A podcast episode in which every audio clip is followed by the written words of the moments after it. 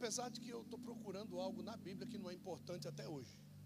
Faz 33 anos, irmão, que eu estou procurando não consigo achar nada. Tudo, é, tudo é importante. Mas tem algumas coisas que Deus ele, ele cientizou de uma forma mais profunda.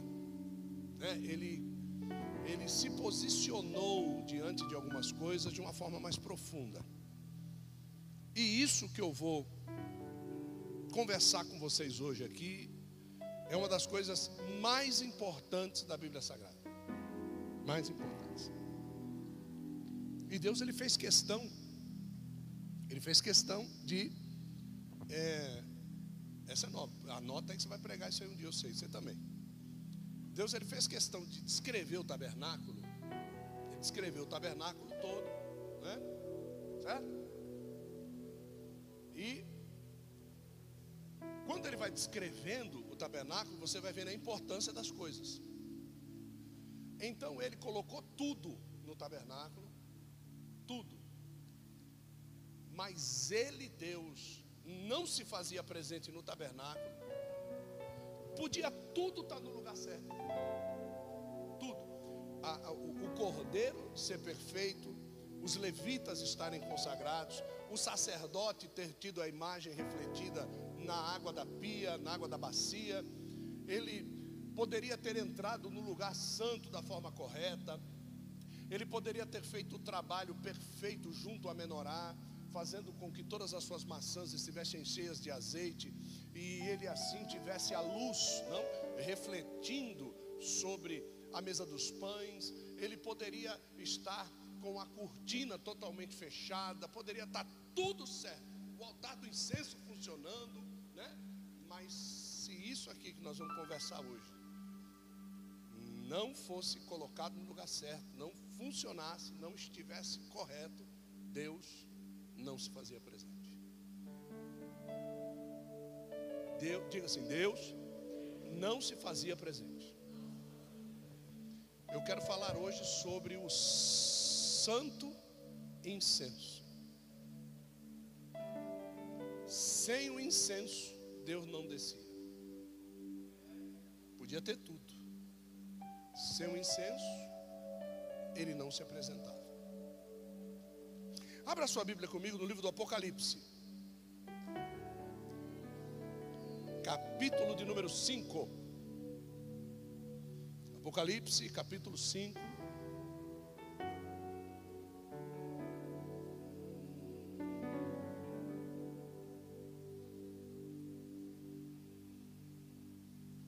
Nós vamos ao verso de número 8. Apocalipse 5, verso 8.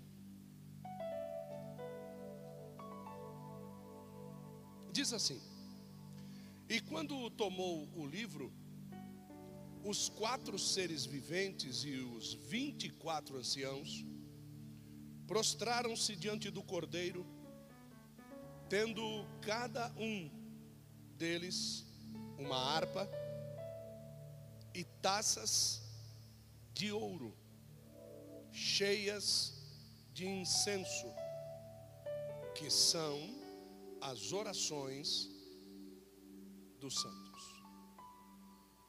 Amém? Amém. Agora você vai comigo no Salmo de número 141. Vamos lá no livro de Salmos. Livro de Salmos 141. Nós vamos ao verso de número 2. Salmista, né? salmista, conversando. Olha lá o que, que o salmista diz. Ó. Suba a minha, a minha oração, como incenso, diante de ti, e sejam levantadas as minhas, como o Sacrifício da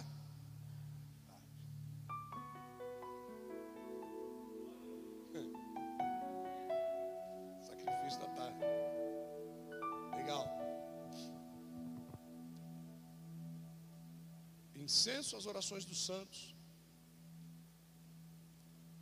E o incenso suba diante de Deus. E as minhas mãos, quando se levantarem, sejam como o sacrifício da tarde.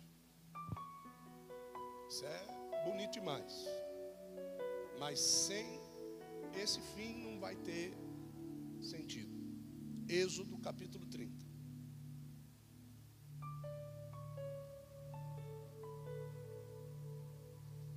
Para deixar você sem dormir um mês. Pelo menos. Vamos ao verso de número 34.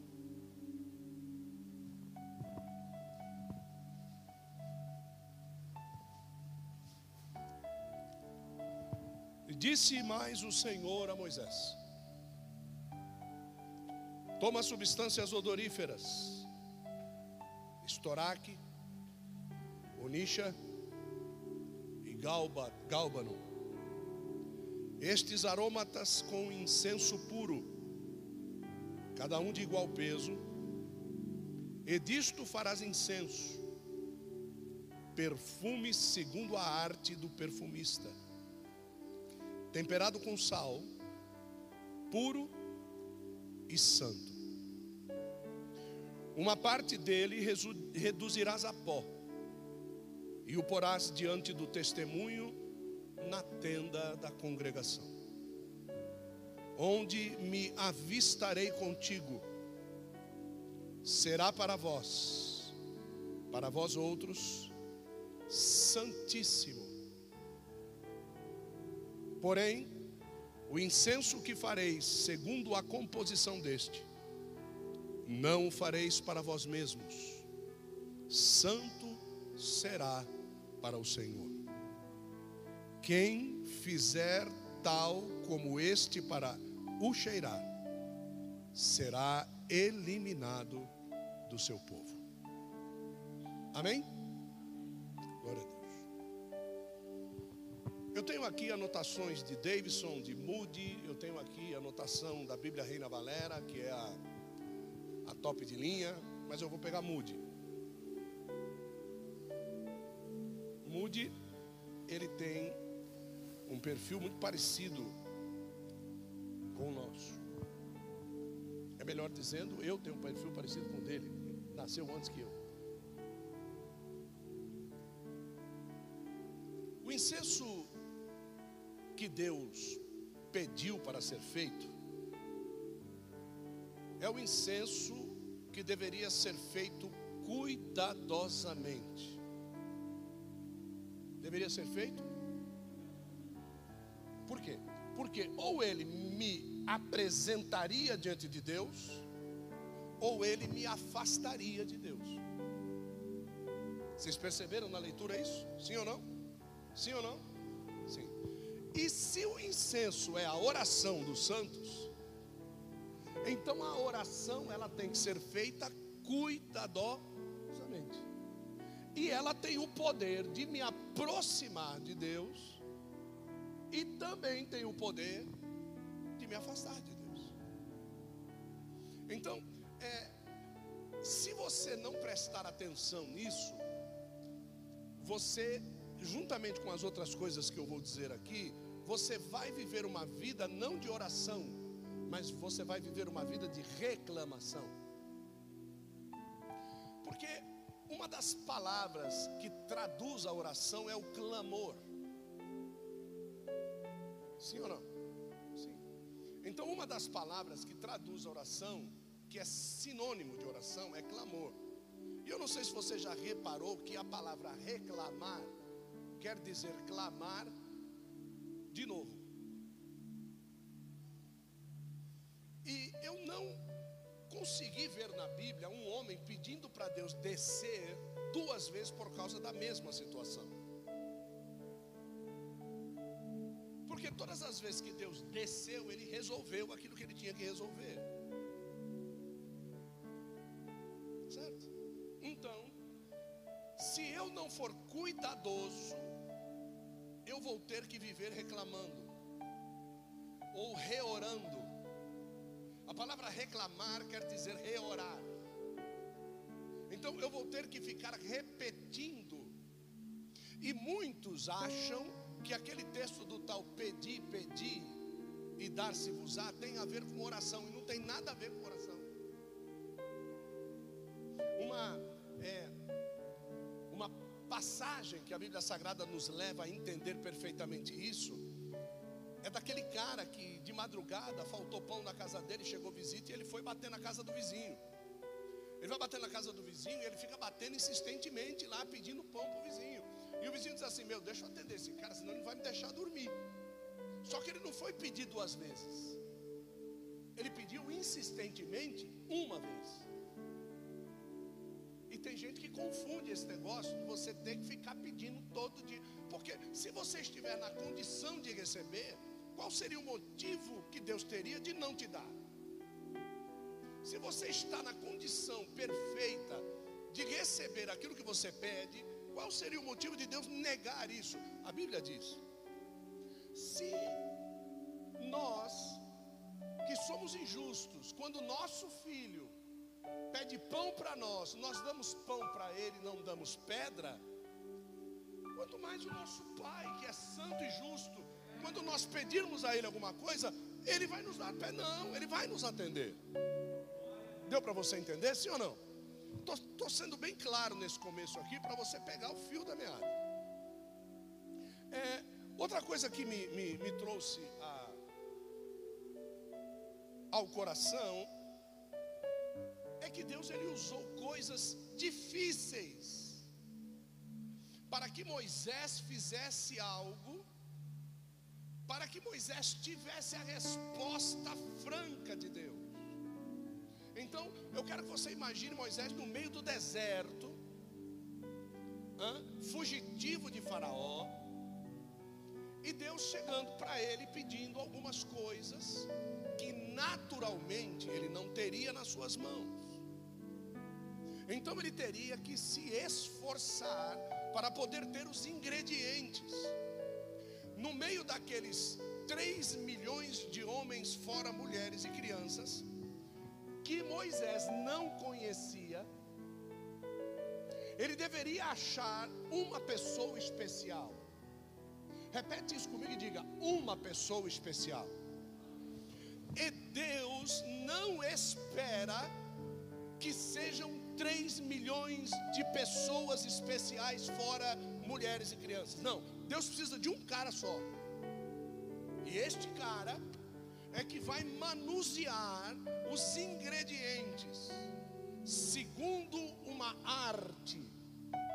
E quando isso for feito,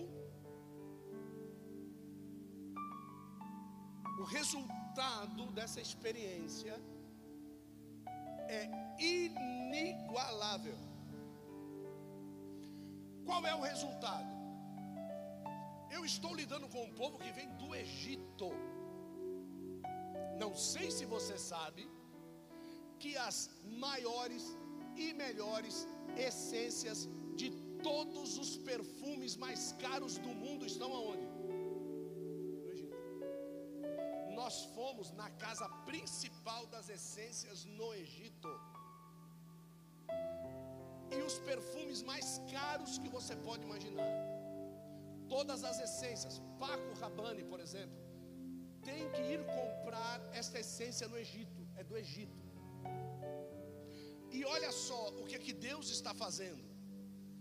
Porque Faraó, ele vivia enmeado, ele vivia rodeado de flagrâncias excepcionais. Ele vivia rodeado de perfumes com essências odoríferas fantásticas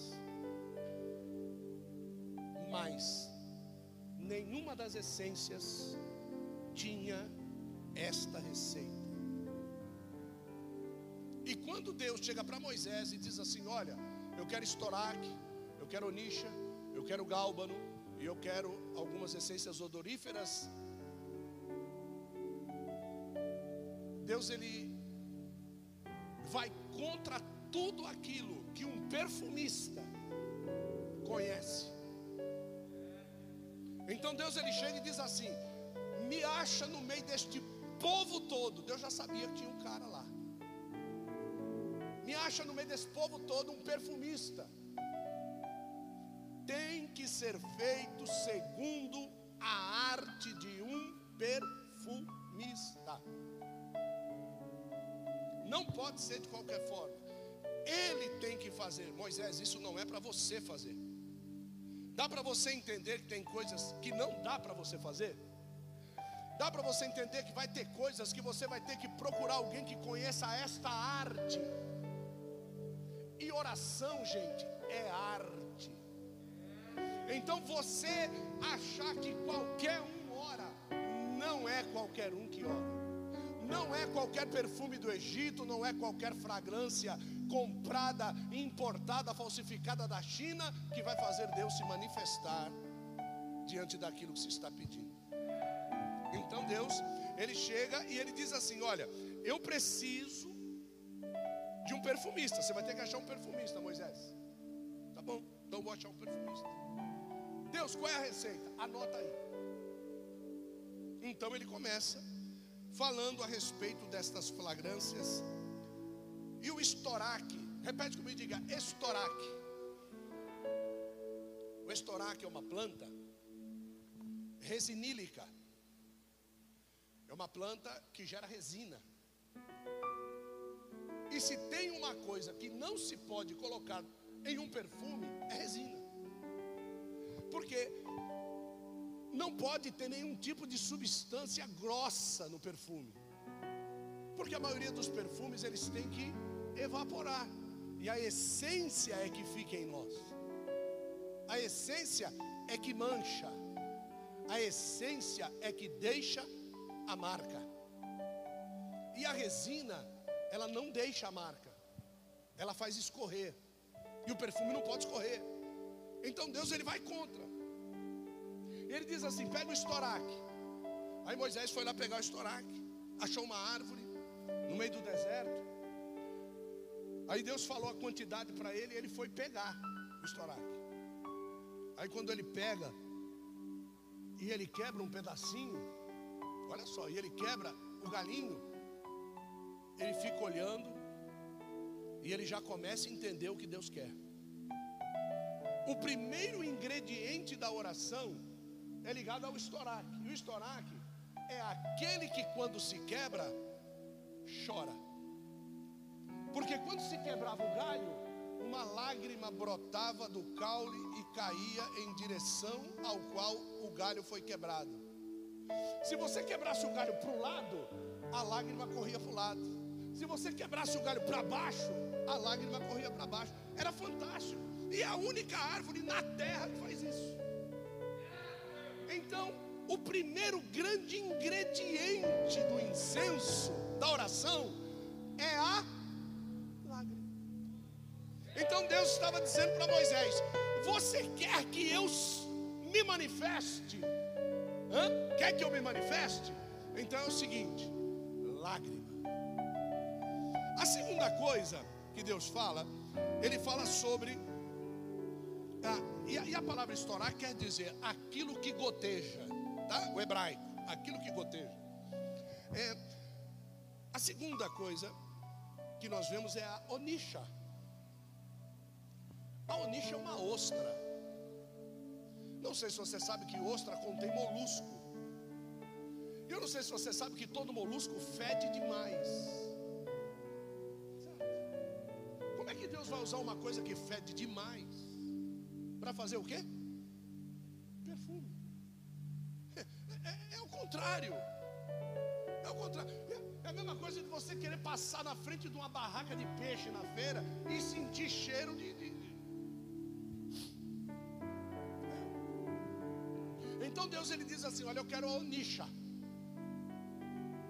Então Moisés precisa procurar mergulhadores.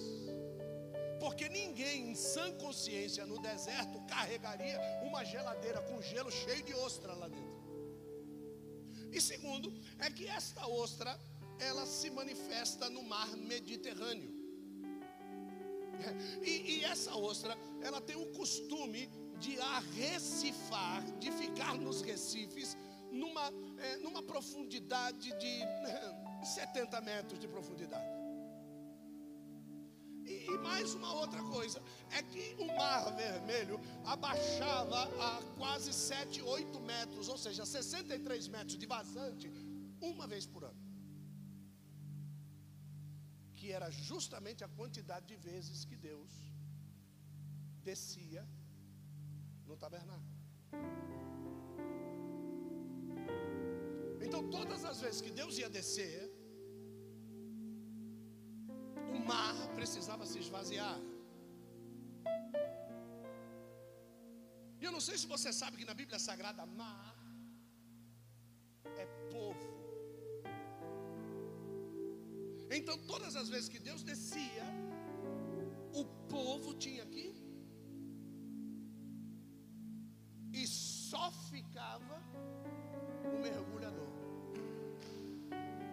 Só ficava aquele que mergulha, a fim de que ele pudesse pegar a ostra e trazer para o perfumador. O mergulhador não era o perfumador, mas o perfumador, sem o mergulhador, não podia fazer nada. O problema é que às vezes a gente quer fazer as coisas sozinhos. Mas alguém tem que trazer os ingredientes. Alguém tem que trazer os ingredientes.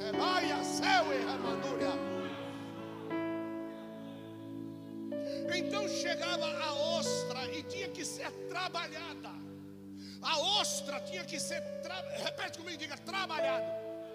Tudo aquilo que é profundo não pode ser servido da mesma forma, precisa ser trabalhado.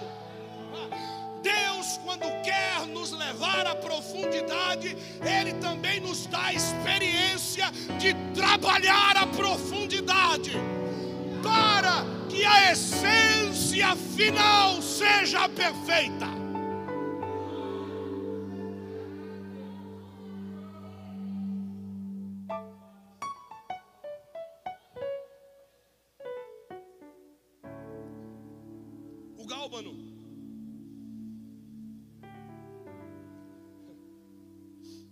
O gálbano era uma resina, mas que ele só tinha uma função: acidificar, tornar ácido.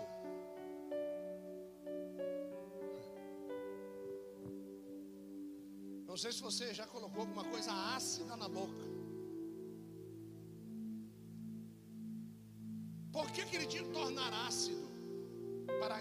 Inutilizar a influência do exterior. Tudo aquilo que é ácido neutraliza aquilo que é exterior. O ácido ele chega para limpar. O ácido ele chega para retirar impurezas. O que Deus está dizendo é que dentro das minhas lágrimas podem haver impurezas. Dentro do motivo pelo qual eu estou chorando, seria talvez o motivo de eu estar me alegrando. E eu, porque o meu ventre não está sendo saciado, eu estou chorando. Mas o que Deus queria é que na abstência do meu ventre eu pudesse entender que Deus não está só, no estômago cheio, que no estômago vazio Ele também está. Então ácido chega para colocar as coisas no seu devido lugar. O gálbano. E por isso, e por último, o incenso puro. O incenso puro que precisava ser temperado. E o tempero era o sal. Que botar sal no perfume? Você acredita que eu tive a mesma revelação, ou a mesma concepção, ou saí pela mesma tangente que o Mude saiu?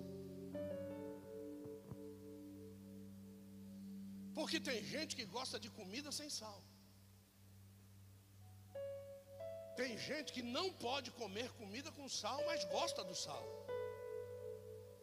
E tem gente que de uma forma equilibrada come sal. Se os três agirem da forma correta para aquilo que está sendo proposto para o seu organismo e para a sua vida, tudo irá bem. Tem gente que ora demais, e isso causa mal para ele. Tem gente que não ora nada, Gente que tem uma vida média de oração, e ele deveria ter uma vida profunda de oração, mas ele precisa ser temperado com sal. Nós precisamos achar o ponto do sal nós precisamos achar a quantidade certa que nós precisamos temperar a nossa vida. Não é a vida do meu marido, a vida da minha mulher, a vida do meu filho, a vida do meu pastor. O meu pastor não ora. Cuida da tua vida, tempera a tua vida com sal, porque é isso que Deus está dizendo aqui.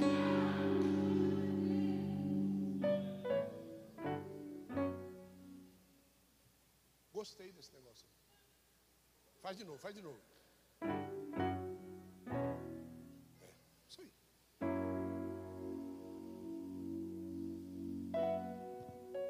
Mas o melhor é que os ingredientes chegaram. Repete comigo e diga assim: os ingredientes chegaram. Agora vem a pior parte. Agora vem a pior parte. É reduzir tudo a pó.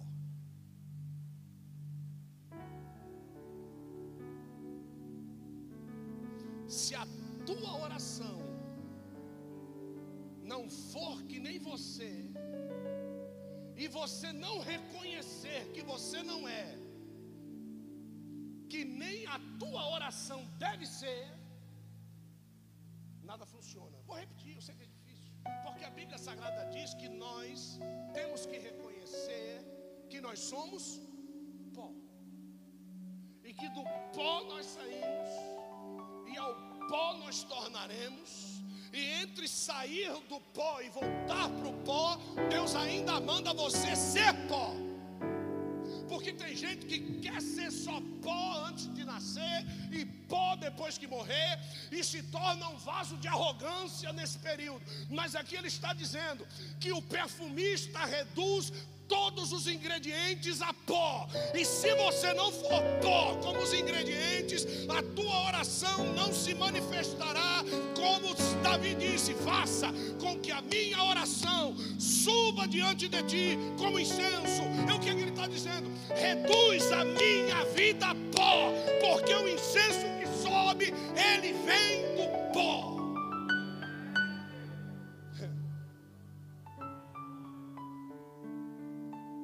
Precisamos ser humildes até na oração. Até na oração nós temos que olhar para Deus e temos que reconhecer que nós somos.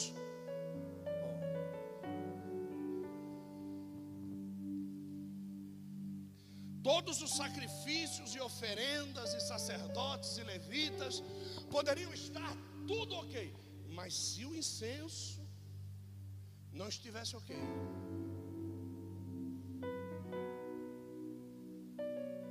incenso não podia estar empedrado, porque senão ele não passava na grade do altar.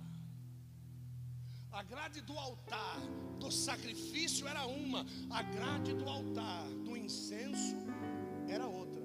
A grade do altar do sacrifício era, era projetada para os tipos de sacrifício que eram colocados lá, pedaços de animal grandes. Mas a grade do altar da oração, do incenso, era uma grade de trama fina. Porque Deus fazia isso de propósito. Por quê? Porque se não tivesse reduzido a pó, não fazia efeito.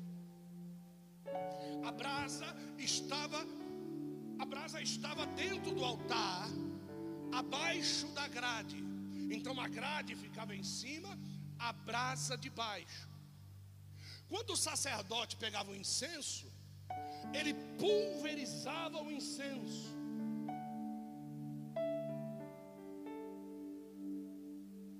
E quando esse incenso era pulverizado sobre a brasa, ele se tornava nesta fumaça agradável. Então, a oração sem a brasa acesa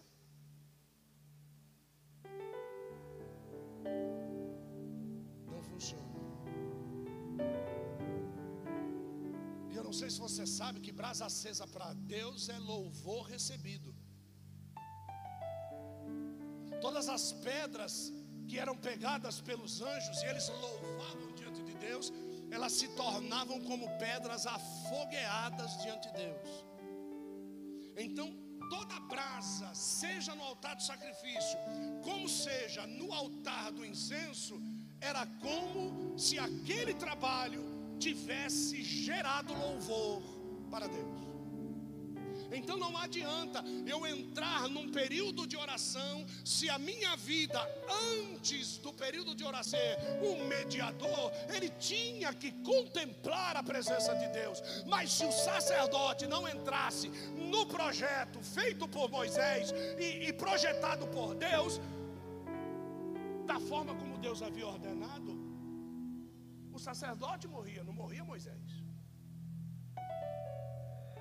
Então você precisa entender o seguinte: se Deus é dono desse projeto e eu sou o executor,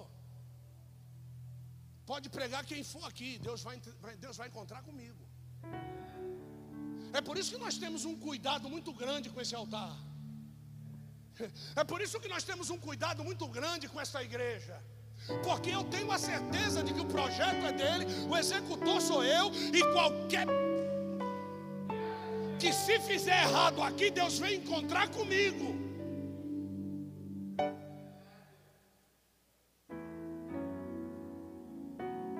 Você faz as suas besteiras lá fora, Deus vem encontrar comigo. Quando esses demônios, para acusar essa moça, descer na terra, Deus vai olhar para a cara desse capeta e vai dizer: vai encontrar com ele lá.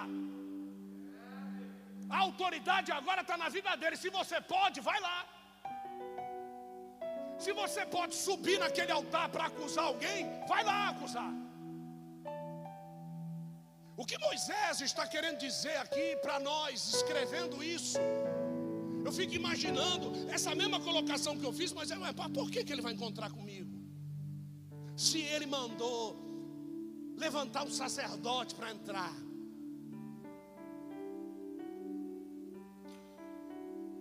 O teu posicionamento de oração não vai fazer Deus encontrar com quem você está orando. Deus vai vir encontrar com você.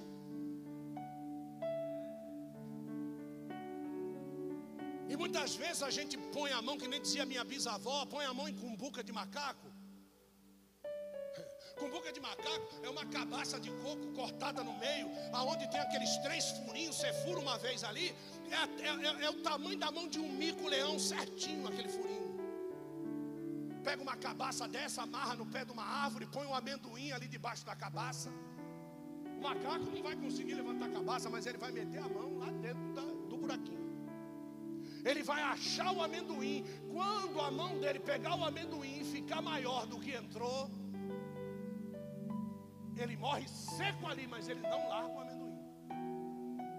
E tem muito crente assim com pecado, irmão. Metendo a mão em cumbuca de macaco. Não quer largar a coisa errada, mas também não quer morrer.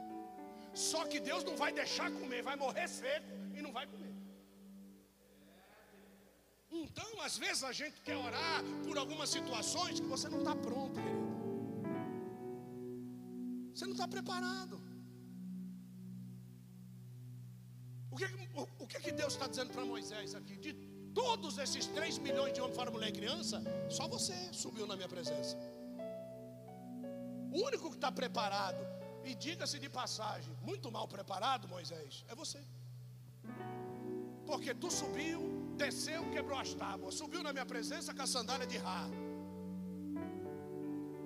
Ficou nervoso comigo, queria me xingar. Você, você é o único que eu tenho, Moisés.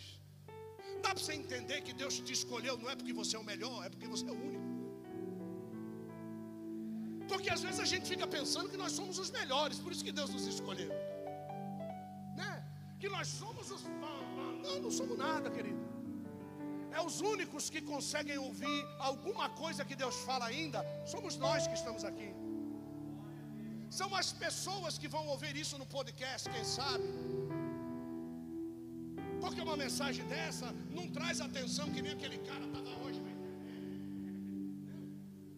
macaco besta.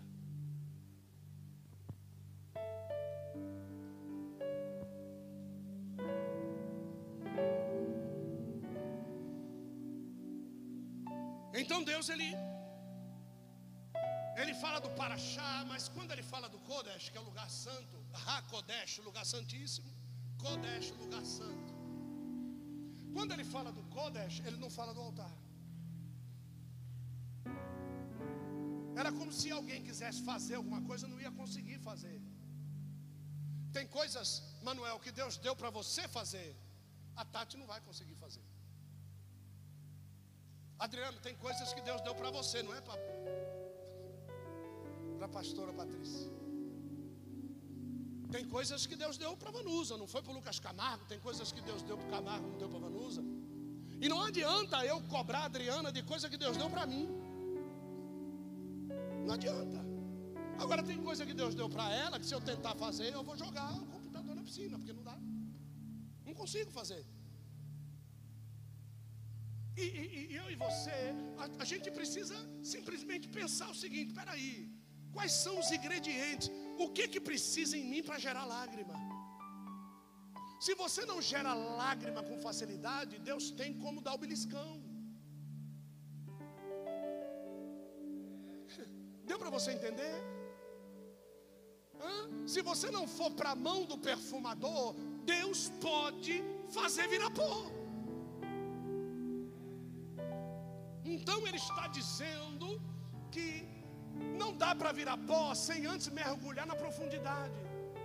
Não dá para virar pó, porque você não é um mergulhador que faz uma pinéia perfeita debaixo da água e você consegue descer 70 metros de profundidade. Não dá para virar pó sem ser paciente, sem esperar o tempo da vazante. É Deus que dá o tempo da vazante. Então não adianta, querido, começar a orar em janeiro por algo que Deus disse para você que só chegará em dezembro. Você precisa ser paciente. Não adianta tentar, você vai se afogar. Não adianta amarrar bola de chumbo no pé para descer até a profundidade, depois você não consegue subir. Nós vimos, eu não sei se nós, eu não sei se eu, a minha cabeça está mas tem uma pessoa que tem uma doença, que a cabeça dele dói, que vai explodir. Esse cara descobriu uma coisa: que se ele mergulhar a uma profundidade de 7 metros e 80 centímetros, nós dois, e ficar 12 minutos e 40 segundos debaixo da água, ele passa três meses sem ter dor de cabeça. Que loucura! Isso só pode ser receita de quem? Aí ele não sabia nadar, querido. Ele não sabia nadar. Mas a dor de cabeça dele é ali, ó, uau, uau, uau, explodindo a cabeça. Então, se eu não quero ter dor de cabeça, qual é a primeira coisa que eu tenho que fazer? Oh. Aprender a nadar resolve? Não. Eu preciso aprender a ficar onde? No fundo. E não é o tempo que eu quero. Não é o tempo que eu quero, não é o tempo que médico disse. Eu vou ter que criar experiência. Você pensa que ele achou essa receita num tempinho de 10 minutos? Oh. Até chegar no ponto, até ele ficar 15 minutos, né? E ele vê que não passava de três meses. Ele falou: então não é, quanto mais, mais. Então Deus me deu uma dosagem, diminuiu para 12, três meses. Diminuiu para 10, três meses. Diminuiu para 8, três meses. Diminuiu para 7, dois meses. Opa, está entre 7 e 8. Está dando para entender que você precisa achar o seu ponto, o seu ponto tateável de experiência. Quando você vai dizer assim, o lugar é esse, o tempo é esse e Deus vai descer agora. Quer ver? Você precisa ter essa experiência.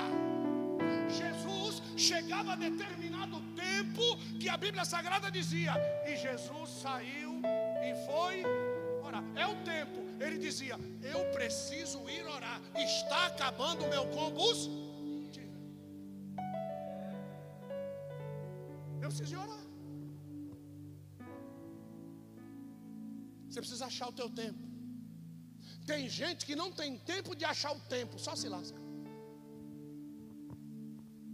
O maior tempo é achar o tempo da manifestação. O maior investimento é sentar-se para aprender a respeito do tempo. Não é à toa que Salomão teve que se lascar todinho para escrever. Existe o tempo certo para todas as coisas debaixo do céu. Não é por muito fazer, é por fazer correto. Eu disse que ia falar com você hoje. Espiritualmente, Deus fala do altar do incenso em separado. É sinal de que esse altar era de madeira. Madeira na Bíblia é homem. Árvore na Bíblia é homem. Quando Deus manda Moisés construir uma arca, Ele está mandando construir o quê? O quê? Se madeira na Bíblia é homem, se árvore na Bíblia é homem, quando Deus manda Moisés construir uma arca de madeira, Deus está mandando Moisés fazer o quê? E quem era esse homem? Todo aquele que estivesse dentro de Cristo não seria destruído. Aí Deus manda na arca, na arca, estou falando de Moisés, na arca. Os seus conterrâneos tinham morrido faz pouco tempo, os dinossauros. Morrido há pouco tempo. Nós, nós estamos falando de Moisés Pegue madeira de cipreste. Repete comigo, diga: madeira. Diga: cipreste. Ou seja, madeira que não se corrompe com água.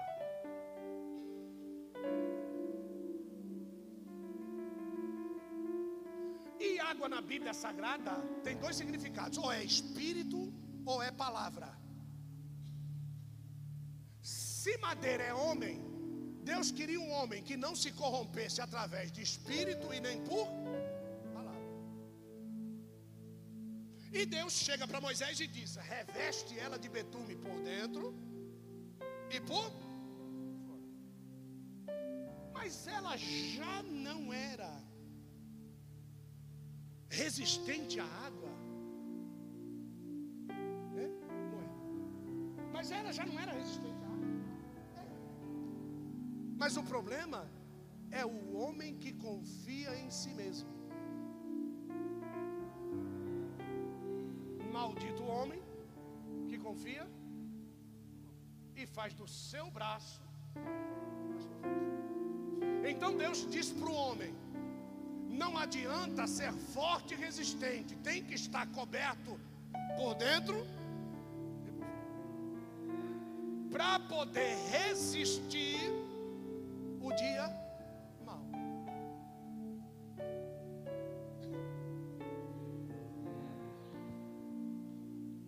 Mas e o altar? O altar é claro, o altar.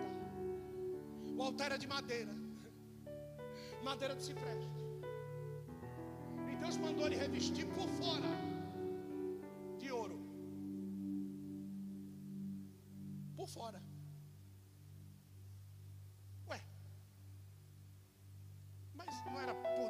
fora. Só que Deus também mandou você vestir a armadura por fora. Porque só vai buscar a armadura de Deus para vestir por fora aquele que tem o Espírito Santo. Então Deus mandou revestir o altar de madeira por fora, porque quem é que estava dentro? O Espírito E se o Espírito Santo, o nome dele no hebraico é Ruá, que quer dizer vento, quando Moisés achava as pedras afogueadas e jogava o incenso,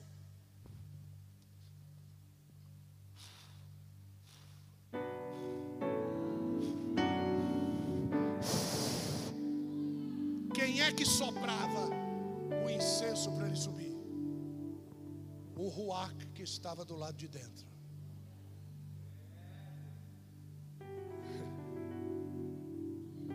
Vai procurar lá. Gordinho não tem isso não lá.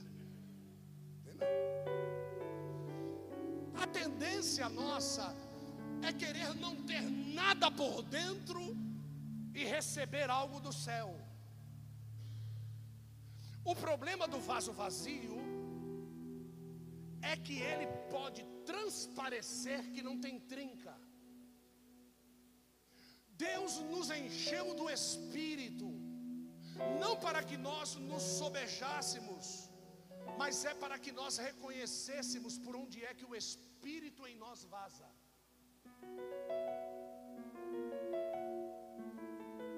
porque você sente que o Espírito Santo está indo embora, assim como Davi sentiu, porque no corpo de Davi saiu pelo adultério, e por isso ele disse: Não aparta de mim o teu Espírito Santo. Já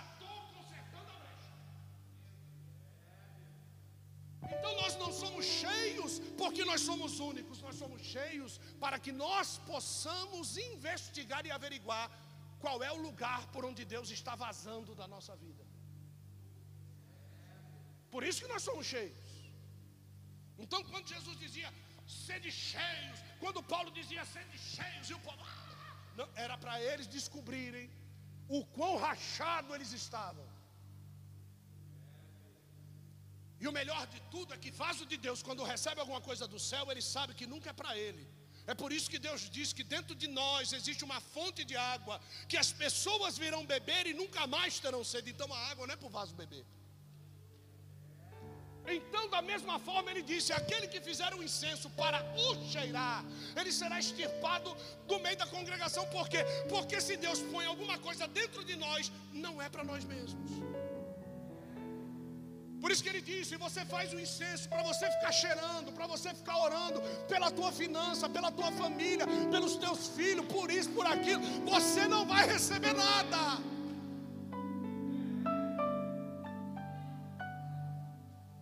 O coração no nosso corpo não bate sangue para ele mesmo. E ele passa 24 horas por dia e não se cansa. Pé cansa, a mão cansa, os olhos cansa, mas o coração que não trabalha para ele não se cansa. O meu problema é querer ver a minha vida bem e não me preocupar por isso que na Bíblia tem cinco mandamentos ligados com Deus e cinco mandamentos ligados com as outras pessoas. Cinco mandamentos com os próximos, cinco mandamentos no meu relacionamento com Deus. Se eu não cumpro cinco mandamentos com o próximo, esqueço eu do meu relacionamento com Deus. Se eu tenho relacionamento com Deus e não me preocupo com o próximo, esqueço eu do meu relacionamento com Deus. Quando nós vamos para o livro do Apocalipse, terminando a mensagem, nós vemos esses 24 anciãos reunidos ao redor do trono, junto com quatro seres viventes, norte, sul, e oeste. Cada um deles tinha um incensário na sua mão e uma taça de ouro.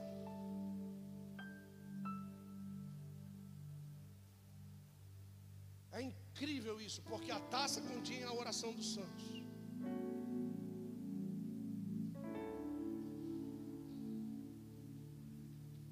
É fantástico, por quê? Porque quando a igreja é arrebatada, os 24 anciãos, 24 horas do dia, ou seja, seja qual for a hora do dia, Deus está propenso a receber a nossa oração no céu.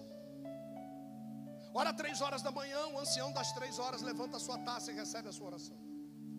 Ora, quatro horas da tarde, recebe a sua oração. Às quatro horas da tarde, o ancião das quatro levanta a sua taça e recebe a sua oração. Por que, que Daniel ele tinha uma vida de oração e de resposta muito rápida diante de Deus? Porque a Bíblia diz que a oração de Daniel era três vezes ao dia, com a janela aberta, voltada para Jerusalém, e ele não perdia o horário. Ou seja, três horas da tarde, o ancião das três levantava e recebia a oração de Daniel. Era como se incenso estivesse subindo, o cheiro chegasse no céu, o ancião das três horas levantasse e ele já dizia lá no céu: Já sei, é Daniel. O meu problema é que quando eu preciso orar duas horas e 45 minutos, no outro dia eu oro uma hora e meia. A uma e meia da tarde eu oro. No outro dia, meio-dia. A minha taça nunca vai encher. E a Bíblia diz que a oração dos santos que enche a taça tem resposta quando a taça se enche. Então, se você é constante num determinado propósito de oração pelas nações, oração pelo teu próximo, oração pelo teu país, oração pela tua presidência, oração pela tua vereança, oração pela tua deputância, oração pelo teu ministério, oração, e você é constante, você vai ver as coisas crescendo, e de outro lugar no mundo. Alguém está orando, Senhor, abençoa estes homens que são fiéis na oração, que tem a sua oração como teu servo Daniel, derrama sobre a vida dele as suas necessidades, cumpre sobre a vida dele todas as suas necessidades, abençoa o casamento deles, abençoa os seus filhos, abençoa. Você está orando pelos outros, e o mundo todo está orando por você. Você sozinho ora por você e não ora por ninguém, e não recebe oração de ninguém. Você sozinho ora por todo mundo e recebe oração de todo mundo ao mesmo tempo. Então veja aí o que você precisa fazer para mudar a tua vida de oração. Depois da igreja arrebatada, isso é forte demais. Depois da igreja arrebatada, Assim que acontece o selo do arrebatamento, no próxima, na próxima trombeta, selo e taça, Deus dá uma ordem para o anjo maioral do céu tomar o um incenso geral, porque cada taça dessa recebia um incenso, e quando a taça estava cheia, era jogada no altar do incenso que existe diante do trono de Deus. Você sabe o que é esse incenso? Esse altar do incenso, Vanusa, diante do trono de Deus? Vocês conseguem imaginar o que é isso? Eu vou dizer para vocês, para você ver o que é a tua oração. Antes de existir igreja, antes de existir qualquer coisa, a plataforma do trono de Deus tem quatro rodas. Essas quatro rodas são cheias de olhos. E esses quatro seres viventes, olhando para um lado e para o outro, a plataforma se movimentava, porque o Espírito de Deus estava no meio das quatro rodas. Então quem movimentava o trono de Deus era o Espírito de Deus. Quando o Espírito de Deus é deixado na terra no dia de Pentecoste, a plataforma desce na terra, o Espírito de Deus entra dentro do cenáculo onde nós estivemos, e lá todos são cheios do Espírito Santo. A plataforma sobe sem direcionamento. A partir daquele momento, o direcionamento da plataforma é através do Espírito Santo dentro da vida da igreja. E a única forma audível da igreja é o louvor e a oração. Então, se a oração agora está sendo impetrada para o trono, ela precisa de um lugar para se tornar incenso. Então agora Deus colocou um novo motor do trono na frente dele. Qual é? O altar do incenso. Então o altar do incenso que estava no tabernáculo, e o tabernáculo foi retirado, o altar do incenso foi guardado dentro da sala do tesouro. No dia que a igreja se tornou noiva do cordeiro, porque foi cheia do espírito, o anjo vai à sala do tesouro, tira o altar e coloca: está aqui o novo motor, oito cilindros. Agora a igreja ora e o céu se movimenta por causa da oração da igreja. Essa é a importância da tua oração.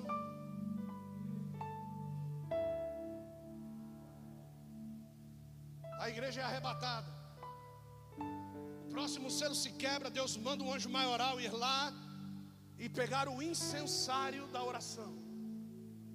E a Bíblia Sagrada diz que ele pega com quatro correntes nas mãos e Deus diz: arremesse contra a terra. Aí você sabe do que se torna aquilo que era brasa viva do motor do trono de Deus, quando a igreja sai da terra, sabe o que se torna? Uma estrela chamada absinto, uma estrela chamada negras trevas. Aquilo que iluminava a terra, aquilo que movia o trono, agora não precisa mais. Por quê? Porque a noiva já chegou no recinto. Então pega esse incensário. Sabe o que, Deus está dizendo? Não recebo mais oração da terra. Ele joga o incensário contra a terra e terça parte dos peixes do mar são destruídas. Lembra-se quando Deus ele falou por intermédio de Cristo dizendo: vocês não pescarão mais peixes. Agora vocês vão pescar almas. Quando a igreja foi embora, a terra voltou a pescar só peixe. Então agora Deus vai e destrói os peixes. E as águas se tornam em sangue. Antes os peixes eram lavados pelo sangue e se tornavam homens e mulheres de Deus. Agora os peixes estão contaminando as águas e as águas estão se tornando em sangue. Aquilo que era uma ordem divina se torna agora numa maldição divina. Poder da oração. Termino dizendo que o salmista Davi ele estava muito claramente apercebido de que as mãos dele deveriam tomar as, o lugar das mãos de Adão. Quando fala do sacrifício da tarde, o sacrifício da tarde era quando Deus vinha se apresentar diante de Adão. Na virada do dia, às quatro horas da tarde, Deus vinha se apresentar diante de Adão. Isso é incrível, sabe por quê? Porque todas as vezes que Deus entrava diante de Adão, Adão recebia dizendo: Oh meu Deus. Quando Adão pecou e Deus chegou, Adão o recebeu dizendo: Oh meu Deus, cobrindo as suas vergonhas. Aí foi na virada do dia que o cordeiro foi sacrificado para que a pele pudesse vestir Adão. Então Davi chega que as minhas mãos ao serem levantadas tenham a mesma importância do sacrifício da tarde. Que quando eu levantar as minhas mãos, o Senhor me cubra dos meus pecados. Mas Davi sabia que a cobertura era passageira porque a cobertura do pelo se estraga, a gente engorda, a roupa não cabe mais, a, a, a, a tanga de Eva não cabia mais, a cobertura dos seios não cabia mais, mas depois viria um sacrifício que nos acobertaria de todo o pecado, porque Deus deu a pele para Adão, mas o sangue Ele derramou sobre as nossas vidas, louvado seja o nome de Jesus. Então eu termino dizendo para você: a tua oração tem importância quando é feita com discernimento. A tua oração tem importância quando você derrama lágrimas diante de Deus, quando você se reduz a pó diante de Deus, as suas lágrimas, esse, essa humilhação e, e esse sal da temperança, de você saber temperar o tempo, de esperar o tempo, isso vai fazer a tua oração movimentar o trono. Você só se torna motor do trono quando você segue a ordenança que foi dada sobre o altar. Que eu e você tenhamos de Deus a misericórdia e que Ele possa nos direcionar em sabedoria, conhecimento e, antes de tudo, humildade para sabermos que Ele é Deus e nós somos meros pecadores. Deus te abençoe. As palmas, vão Senhor.